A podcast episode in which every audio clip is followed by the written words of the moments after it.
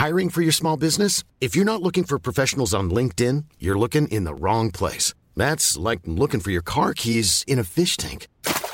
LinkedIn helps you hire professionals you can't find anywhere else, even those who aren't actively searching for a new job but might be open to the perfect role. In a given month, over 70% of LinkedIn users don't even visit other leading job sites. So start looking in the right place. With LinkedIn, you can hire professionals like a professional. Post your free job on linkedin.com slash people today.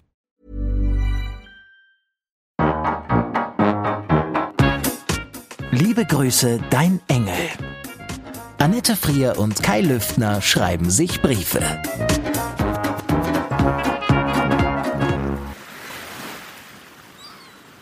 Liebstes Frierchen, für diese deine Art liebe ich dich wirklich sehr.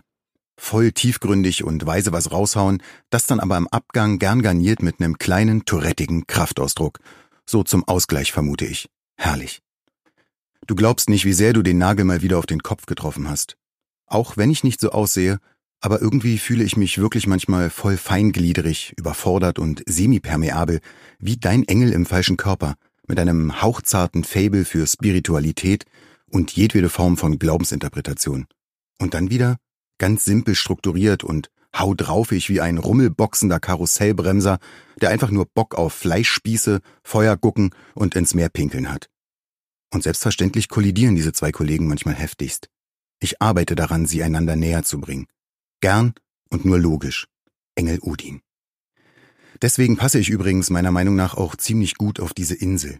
Die Bornholmer waren nämlich mehr oder weniger die letzten Skandinavier, die christianisiert wurden. Es wäre gelogen zu behaupten, man habe sie zwingen müssen, sie ließen es eher einfach so über sich ergehen. Die waren, eine kleine, unabhängige Insel mitten im Meer, schon immer gewohnt, dass ihnen irgendwer einen König, eine Religion oder eine Staatsform überhilft. Sie waren im Laufe der Jahrhunderte mal russisch, dann wieder schwedisch, deutsch oder eben dänisch. Nun sagte man ihnen also, sie sollten gefälligst nicht mehr Thor und Odin und Freier huldigen, sondern diesem anderen Kerl mit dem Rosenkranz. Dann sind sie seitdem also nicht mehr in den Wald, sondern sonntags brav in die Kirche gegangen und haben gebetet und was man eben so macht. Und wenn sie rauskamen, haben sie ihre alten Götter dafür um Verzeihung gebeten. Sorry, Thor, du verstehst schon.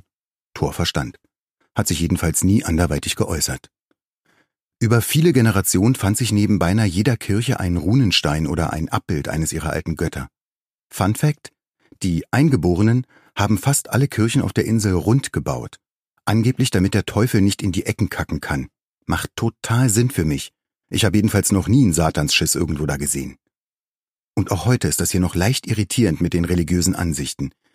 Mehrheitlich sind die Insulaner definitiv christlichen Glaubens. Aber das bedeutet nicht, dass man nicht auch einen Torshammer um den Hals tragen oder amtlich fluchend und saufend die Sommersondwende feiern kann. Das gefällt mir an den Eingeborenen. Sie sind auf ihre Art einfach. Eigen. Hier fühle ich mich wohl. Zu eins. Wie du ja weißt, war mir Theater schon immer ein bisschen suspekt. Insofern verstehe ich die in dir widerstreitenden Gefühle total. Allerdings bist du mehr als eindeutig daran schuld, dass ich auch die Faszination und nicht nur die Verwirrung, Überforderung und Affektiertheit dieses Tamtams nachvollziehen kann. Es wird für immer in meinem Langzeitgedächtnis verhaftet bleiben, wie wir beide, angespannt, hochkonzentriert, von Fluchtimpulsen gepeitscht und gleichzeitig vom Bock geritten, die letzten Minuten vor Showbeginn hinter der Bühne verharrten. Ich habe mich selten so sicher und gut und aufgehoben auf einem mir so fremden Terrain gefühlt. Dank dir, du geniale Rampensau. Zu zwei. Einer der Gründe, warum mir Berlin so unsagbar auf den Sack ging. Berlin und seine manchmal so bemühte, seltsam mutierte politische Korrektheit, sein elitäres Gebaren rund um angebliche Weltoffenheit, oftmals umtänzelt und inszeniert von selbsternannten, vollpiefigen Zensuraposteln und Moralverwaltern. Kannst du dir vorstellen, wie oft ich als kampfsportaffiner, tätowierter, glatzköpfiger Ostberliner Kinderbuchautor erklären musste, dass ich kein Nazi bin? Meistens Menschen, die in ihrem Leben noch niemals einem echten Neonazi gegenüberstanden? Ich habe schon mit 14 auf meiner ersten Anti-Nazi-Demo im feministischen Lesbenblock auf die Fresse bekommen, mit den netten Worten, hey, verpiss dich, Macker! Und drei Wochen später haben mir am Hermannplatz drei Türken den gegen Nazis Aufnäher von der Lederjacke gerissen und mir einen Schneidezahn rausgehauen. Ich hatte damals keine Ahnung, was die grauen Wölfe sind. Ich habe mir nur geschworen, jeden nach seinen Taten und nicht nach seinem Aussehen, seiner Herkunft, seinem was auch immer zu beurteilen. Und ich habe kapiert, dass politisch korrekt zu sein meistens von Menschen verlangt wird, die ihr Weltbild gern am Rechner basteln, nicht in der echten Welt. Als wir nun darüber debattieren mussten, ob wir den Negerkönig aus Pippi Langstrumpf streichen, statt darüber zu sprechen, dass man das heute nicht mehr so sagt, bin ich irgendwann ausgestiegen. Lustigerweise ist der erste Freund, den E hier hat, ein kleiner Schwarzafrikaner, äh, Colored People, nicht weißer, der mit drei Jahren aus Südafrika adoptiert wurde.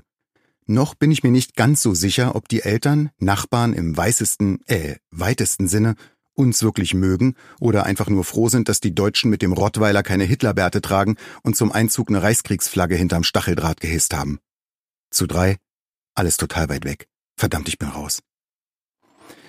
Am meisten mag ich übrigens im Moment an meinem neuen Leben, mir keinen Kopf mehr um Klamotten zu machen.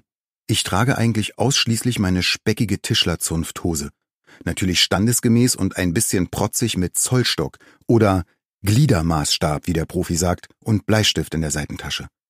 Damit hüpfe ich durch meine Glückspfützen und stelle fest, dass meine dicken Pfoten mehr können, als nur Tastaturen zu malträtieren. Das ist toll. Sich neu zu entdecken, beziehungsweise Brachliegendes wiederzubeleben und das alles, ohne darüber nachzudenken, was ich mir denn heute anziehe. Nicht, dass ich da jetzt jemals wirklich einen Fashion-Anspruch gehabt hätte, aber es gab Zeiten, da schämte ich mich etwas, dass ich nur drei geile bedruckte Shirts hatte, für die ich mich auch irgendwie wieder zu alt fühlte. Das ist hier einfach total Wurst. Ich bin jetzt Farmer. Meine Hose muss nach Arbeit aussehen und mein Pulli muss stinken, sonst gehört man nicht dazu. Mein Opa war übrigens Möbeltischler, einer vom alten Schlag. Seine buschigen Augenbrauen staubten bei jeder Bewegung vom Sägemehl und seine Handinnenflächen klangen, als würde er trockenes Laub darin zerreiben. Eine sehr schöne Erinnerung, die hier irgendwie wieder lebendig wird. Jede Schraube, die ich in ein Projekt schraube, ist wie eine kleine Hommage an ihn. Schmeckt dir Tomatensaft eigentlich, wie mir, nur im Flugzeug oder trinkst du dieses Teufelszeug etwa auch im echten Leben? Ähm, das mit dem Foto würde ich vorerst gerne unversucht lassen. Ich hätte tatsächlich ein bisschen Angst, dass ich erschossen werde. Und so insgesamt lasse ich, dem Rat deiner Oma folgend, den Wein hier wohl erstmal atmen. Danke für den Tipp. Ich hoffe, dir geht's gut.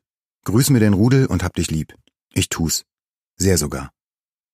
Dein Engel Odin. Und im nächsten Brief passiert Annette etwas Schlimmes. Ich hab mir in die Hose gepinkelt. Es ging nicht anders. Das war ein Podcast von Argon Lab.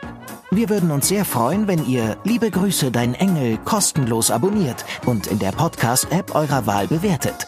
Am liebsten natürlich mit fünf Sternen. Wir haben auch noch andere Podcasts. Die findet ihr unter podcast.argon-verlag.de und überall da, wo es Podcasts gibt. Besucht uns auch gern auf Facebook und Instagram. Ihr findet uns dort unter argon.lab. estado.